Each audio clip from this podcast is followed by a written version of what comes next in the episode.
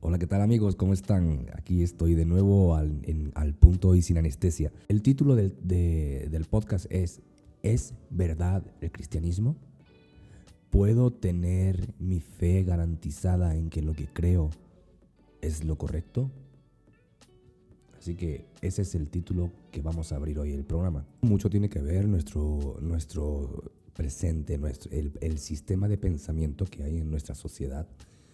Em, un sistema de pensamiento, como digo, eh, postmoderno, el cual, se, el cual dice que todo es relativo, que no hay una verdad absoluta, que da igual en lo que creas, mientras a ti te haga bien, eh, a mí no me afecte, oye, tú crees en lo que quieras, como si quieras creer en, en Santa Claus o en el unicornio o en, lo que a ti te dé la gana. Tu verdad es tu verdad y a mí déjame con mi propia verdad. No hay una verdad absoluta. Entonces, para, esta sociedad, eh, el cristianismo no es una verdad absoluta. El cristianismo es una verdad para los cristianos, pero, pero es muy discutible que el cristianismo sea verdad. Dicho esto, mira, en mi trabajo como profesor, como pastor, como consejero, me he encontrado eh, con muchas personas que han seguido la fe cristiana por años, ya que eso fue lo que le enseñaron sus padres y, la familia. Y tal vez tú seas una persona que vienes de, generación de tus padres eh, y abrazaste el cristianismo porque, oye, te lo, te lo enseñaron desde pequeño y, lo viste convincente y, y, entendiste que el mensaje es verdad, conociste al Señor, eh, te, te entregaste a Él llevas una vida de, cristiano porque, porque realmente naciste ahí, en esa cuna cristiana naciste. Y hay, muchas personas así, te sorprenderían saber cuántas personas acuden a la iglesia, pero sienten preguntas como esta. De vez en cuando le llega ese pensamiento de, ¿será verdad lo que creo? O sea, ¿qué pruebas tengo para ver que el cristianismo es verdad, para ver que, que estoy en la verdad, que no es una mera creencia que tengo, porque, te digo, creencias hay de todo tipo y colores. ¿Cómo sé que esta no es una de ellas? Porque el cristianismo es verdad. Te voy a dar algunos argumentos importantes por los cuales puedes entender que el cristianismo es la verdad y que habla del único Dios. Primer punto, la Biblia es confiable, partimos de ahí. No podemos entender a Dios, no podemos saber lo que Dios ha hecho, no podríamos entender a Jesús, a Cristo, si no tuviéramos una revelación, o sea, la Biblia. Por tanto, el primer punto es, la Biblia es verdad, la Biblia es confiable, es quien dice ser.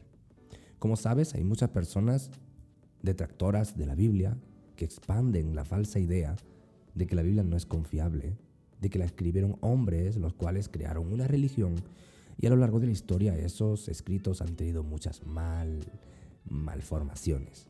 Por lo tanto, no podemos creer en ella. Ahora, eso lo habrás escuchado muchas veces y no sé lo que has respuesto.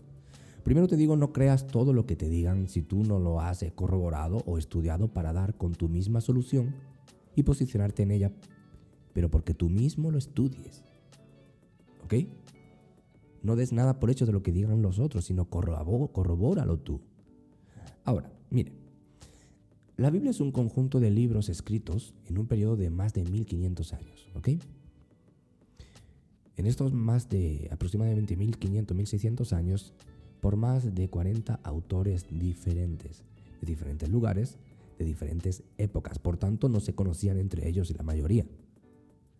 Aún así, cuando se juntan todos los escritos de estos más de 40 autores en este periodo de 1500 años, asombrosamente tiene un mismo hilo de mensaje, el cual es único. Por tanto, yo te hago la pregunta, ¿cómo puede ser esto posible si no es por la acción de Dios? Eso es un, argumento fuerte que nadie puede tumbar.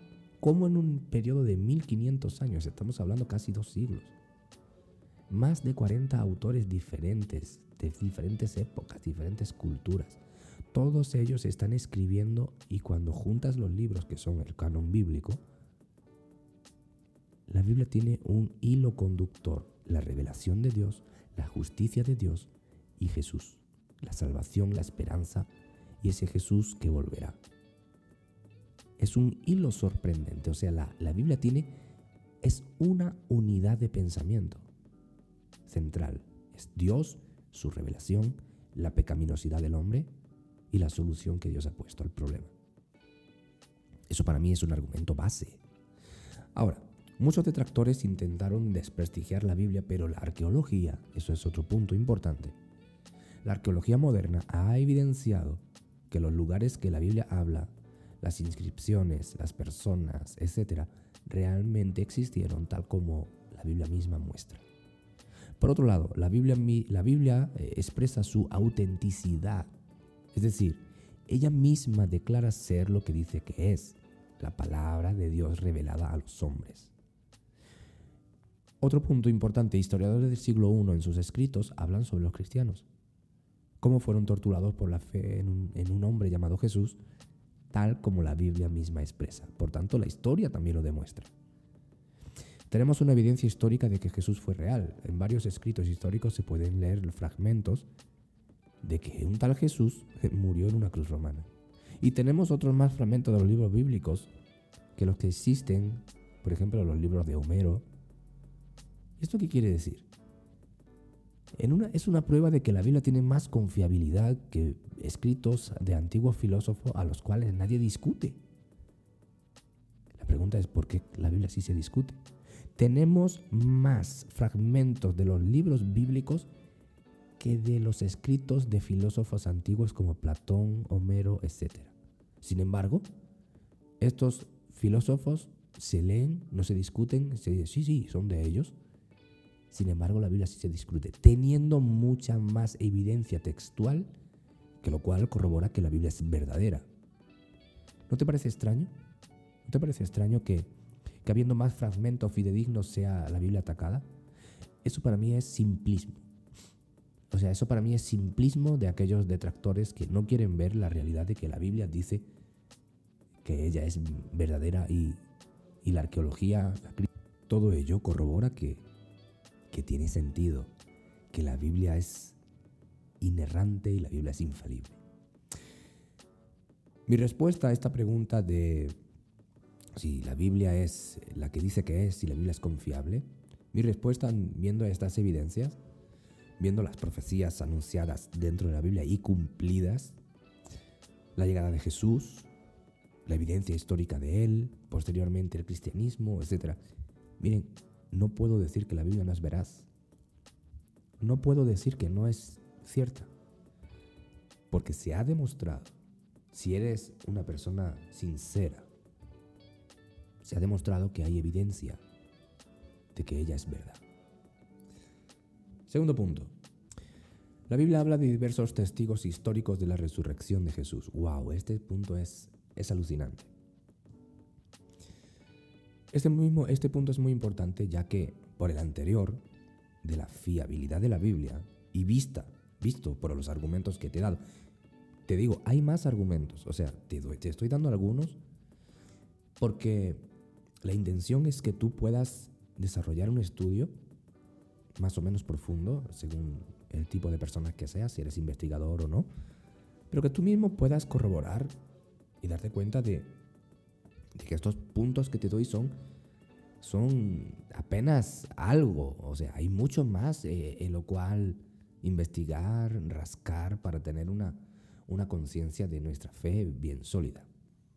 El anterior punto te he demostrado que hay argumentos sólidos que evidencian que la Biblia es verdad. Pues bien, partiendo de esa base, si la Biblia es verdad, que lo es, entonces entendemos que lo que Pablo dice sobre los 500 testigos de la resurrección implica que hubieron 500 testigos que vieron a Jesús resucitado.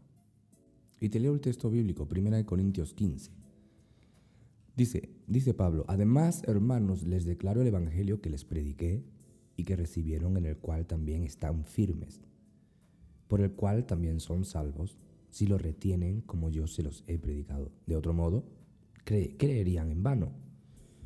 Porque en primer lugar les he enseñado lo que también recibí, que Cristo murió por nuestros pecados conforme a las, a las escrituras que fue sepultado y que resucitó al tercer día conforme a las escrituras. O sea, una profecía bíblica del Antiguo Testamento.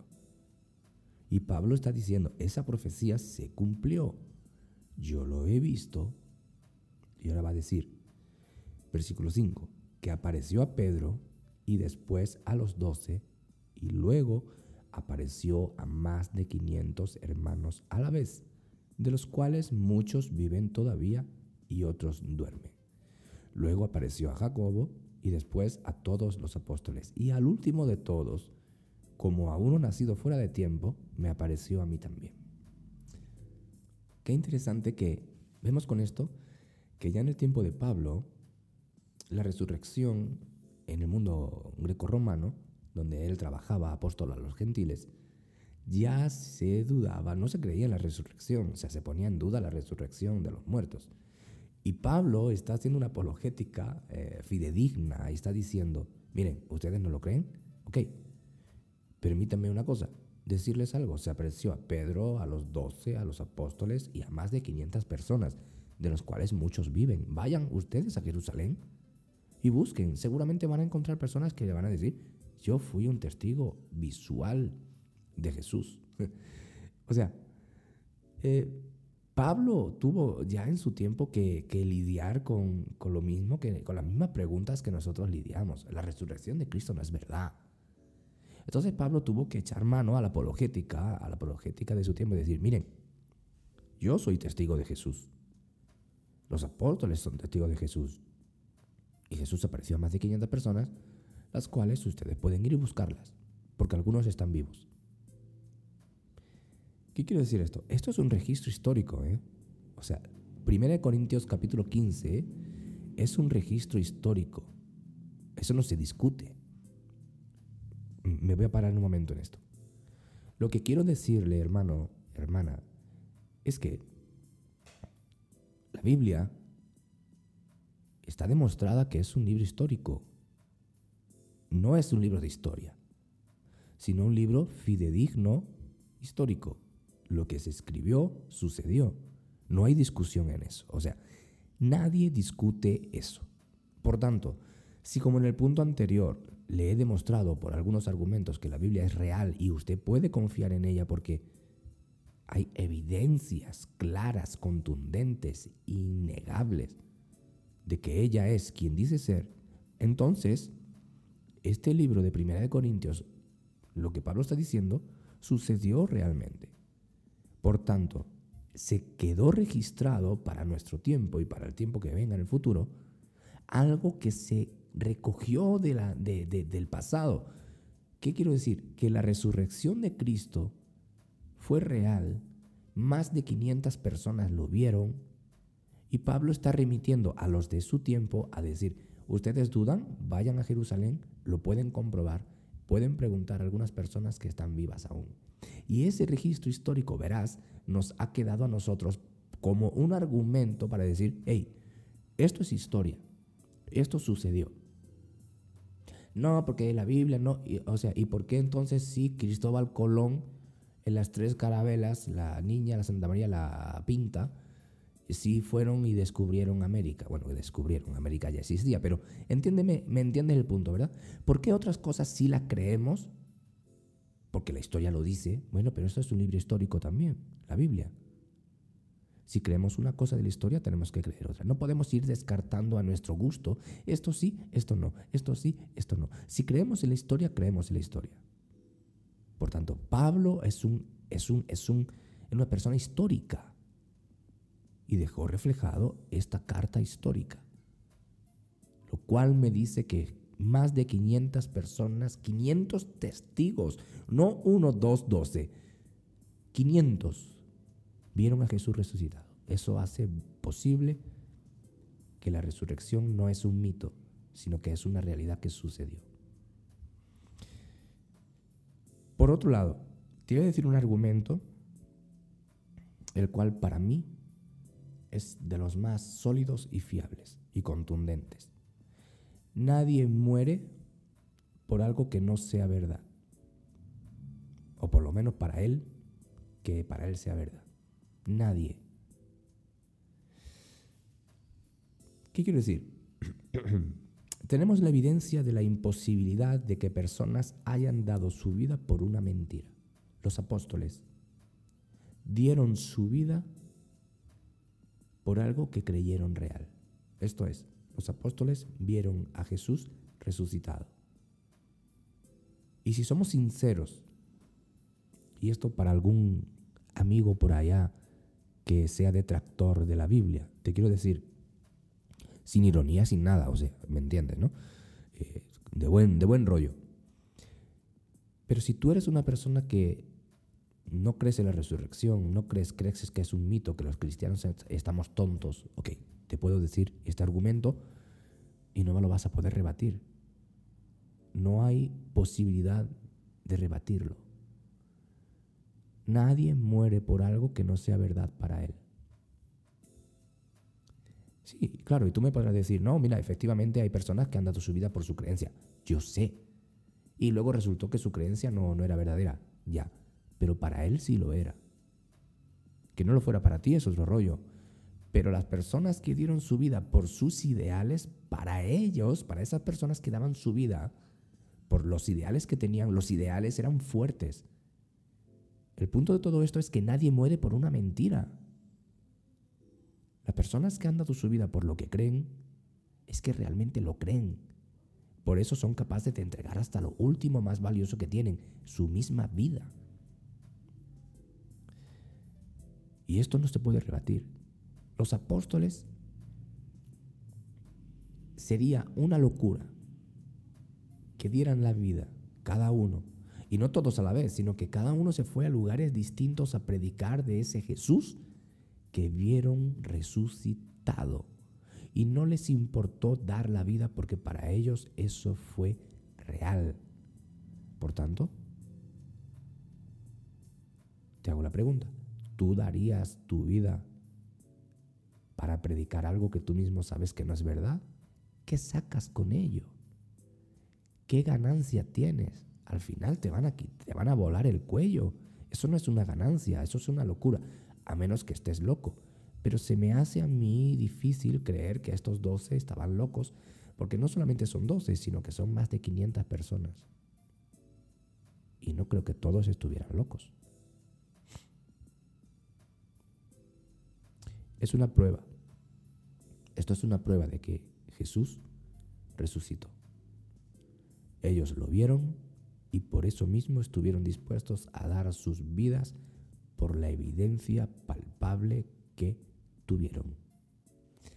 Así que, veredicto, la resurrección de Jesús que habla la Biblia es real. Es real. Y Pablo más, más adelante va a decir, y si Cristo no resucitó como una cosa improbable, está diciendo, somos los más dignos de conmiseración que existe. O sea, somos los más tontos del mundo. O sea, eso es otra prueba en sí, queridos. Eso es otra prueba en sí. Pablo está diciendo, si Jesús no resucitó, ¿qué estamos haciendo? Somos los más tontos del mundo, que el mundo se puede reír de nosotros y con toda la propiedad. Pero no somos tontos, porque Jesús resucitó. Es lo que Pablo está diciendo. Y te voy a dar una tercera prueba la prueba de que Jesús realmente fue un personaje histórico. Hay muchos que dicen, no, pero Jesús no, no, no fue real. Pero ¿dónde vives? ¿Tú qué dices eso? Pero ¿dónde vives? ¿Cómo puedes decir, no, Jesús no es real? Pero ¿en qué te basas? O sea, esto te lo estoy diciendo a aquellos que te dicen, no, Jesús no. Eso, eso es un mito. Jesús realmente no está demostrado que vivió. Puedes decir a esa persona, pero ¿dónde vives, amigo? ¿Tú no has leído la historia? ¿Tú no has visto la arqueología? ¿Tú no has visto los descubrimientos de fragmentos literarios que hablan de Jesús? Y son fragmentos literarios de no cristianos, o sea, de personas enemigas del cristianismo, los cuales dijeron, sí, Jesús, Jesús estuvo. Eso es una prueba, y te voy a decir, muchas personas en nuestro tiempo, y esto me da risa, esto de verdad me da risa, argumentan que no se puede demostrar que Jesús haya existido que no hay pruebas históricas que demuestren tal cosa. Y querido, eso es un argumento falso e igualmente tonto, Porque si se hace solo un pequeño esfuerzo investigativo, un pequeño esfuerzo, de verdad, no hace falta que seas un investigador profundo de campo, un pequeño esfuerzo investigativo, te vas a poder dar cuenta de que la persona de Jesús es citada por historiadores o personas que han dejado plasmado en sus escritos tal nombre. Te voy a decir algunos ejemplos. Algunos, algunos, para que tengas, para que tengas evidencia. Mira, tenemos el caso de Flavio Josefo, un historiador del siglo I, en el 37 al 100 después de Cristo, el cual en sus escritos nombra a la persona de Jesús. Mira lo que dice en su libro Antigüedades 291. Mira lo que dice. Te estoy diciendo la, cita para que vayas a buscarla, ¿ok? O sea, eso es evidencia, fuente, fuente pura. Dice, por haber muerto Festo y encontrarse al vino todavía en camino, instituyó un consejo de jueces, o sea, el Sanedrín, y tras presentar ante él al hermano de Jesús, el llamado Cristo, de nombre Santiago, y algunos otros, presentó contra ellos la falsa acusación de que habían transgredido la ley, y así los entregó a la plebe para que fueran lapidados. Esta cita textual la puedes encontrar en el libro de Antigüedades de Flavio Josefo, un historiador del siglo I contemporáneo de el cristianismo, la primera iglesia de Jesús. Y este historiador no era cristiano. No era cristiano.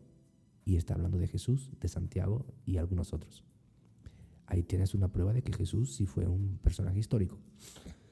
Otra, Tácito, del año 56 al 120 después de Cristo.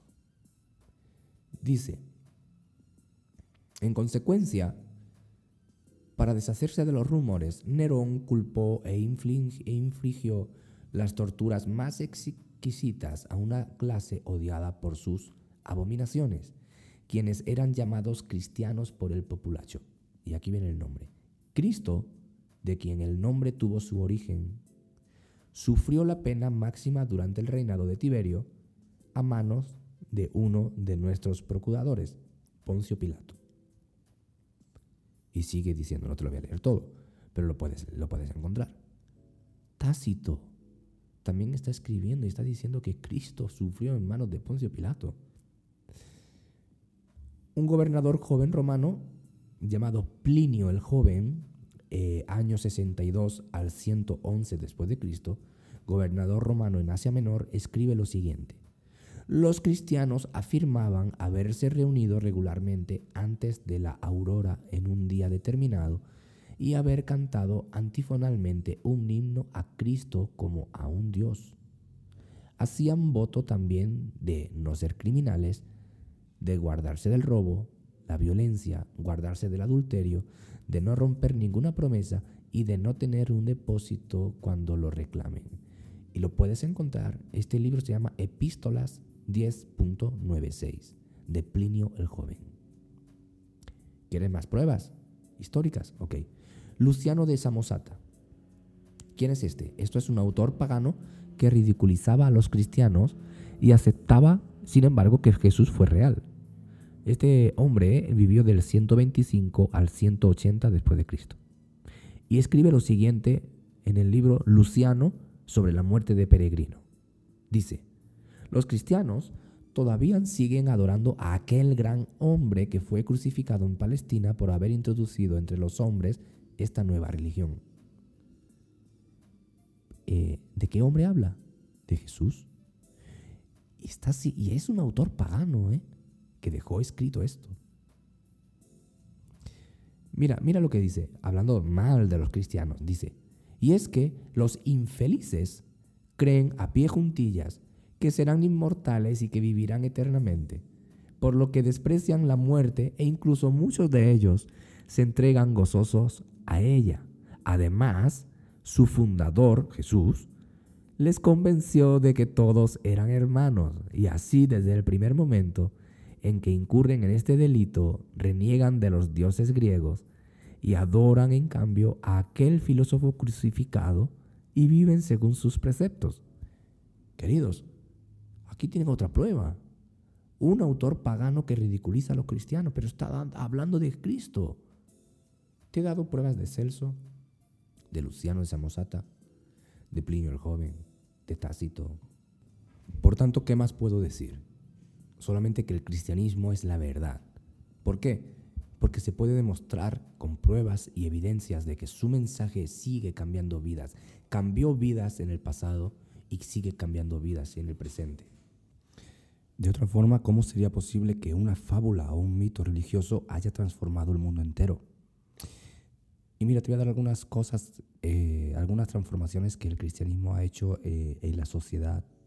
Pero claro, de estas cosas eh, los que están en contra del cristianismo no, no las hablan, sino que dicen que el cristianismo es esto, esto, esto, que reprime a las personas, que esto, que tiene falta de amor en contra de los homosexuales, en contra de los pecadores. Y eso no es cierto. El cristianismo ama a todo el mundo porque Dios es amor. Ahora, es cierto que hay pecado, eh, yo soy pecador, la, Biblia a mí me dice que soy pecador, pero que tengo, eh, tengo que depositar mi confianza y mi arrepentimiento en Dios para que, para que volvamos a tener una, una, una, una comunión y, y, y, el Padre, Dios, limpie mi pecado por medio de Jesús. Ahora, si el cristianismo es tan malo, dime por qué ha hecho tantas cosas buenas para la humanidad. Y tú dirás, ¿qué cosas buenas? Perfecto, te voy a enumerar, te voy a enumerar solamente algunas. Mira, ¿estás preparado? Ok, mira, aquí está. Gracias al cristianismo, el analfabetismo comenzó a romperse y fue con Martín Lutero y la Reforma cuando las personas comenzaron a instruirse y a pensar por ellas mismas. A partir de la Reforma, los pueblos comenzaron a aprender a leer, el, mundo sufrió una convulsión, porque a partir de la fe cristiana, de la Reforma y de Martín Lutero, las personas comenzaron a ser cultas. Y a partir de ahí el desarrollo que, que hemos tenido hasta el momento en el que estamos. Gracias a qué? Al cristianismo. Otra, gracias al cristianismo la sociedad ha avanzado. ¿Por qué? porque las universidades primeras fueron creación de la fe cristiana. Si tú has estudiado en una universidad, si a ti un médico te ha curado, si a ti un médico, un transportista ha hecho un autobús, un avión, ah, es gracias al cristianismo. Y tú dirás, ¿por qué? Sencillo. Las personas profesionales de hoy han estudiado carreras universitarias, pero el cristianismo fue quien dio lugar a las primeras universidades. Gracias al cristianismo la universidad existió. Otra, gracias al cristianismo la esclavitud se abolió. ¿Cómo tú me dices a mí, Señor, detractor del cristianismo, que el cristianismo es malo? Perdóname. Si hay algo malo en el mundo, no es el cristianismo, porque precisamente el cristianismo aboga por la paz. Y para terminar, los mitos se caen con el tiempo. Ha quedado demostrado que la fe cristiana sigue en aumento y que Jesús sigue cambiando vidas para que a su vez esas vidas cambien otras vidas en la sociedad. Cada vez, cristiano, cada vez que se rían de tu fe, que desprestigien al cristianismo como una falsedad, recuérdales estos argumentos a tales personas, porque ante la evidencia todos tienen que rendirse. Queridos, terminamos el programa de hoy. Quiero hacerte una petición. si te gusta este contenido, si crees que es de valor, si crees que wow, realmente esto tiene peso. Me gustaría que, lo compartieras, que lo compartieras con otras personas, que, que, llegásemos a más personas, que llegásemos a más, porque creo realmente que como cristianos necesitamos, necesitamos estar más, más interesados en, temas sobre nuestra fe. Me puedes encontrar eh, en redes sociales, eh, puedes buscarme como Raúl Cabil en Facebook, Puedes buscarme como Raúl Cabil en, Instagram y puedes visitar mi canal de YouTube. Estoy haciendo videos. Eh, también me puedes buscar como Raúl Cabil. O sea, fácil, ¿verdad? Solamente pones Raúl Cabil eh, y me encuentras en cualquier de estas plataformas que te he dicho. Si te gustan ver los vídeos también, búscame en YouTube, por favor. Eh, suscríbete.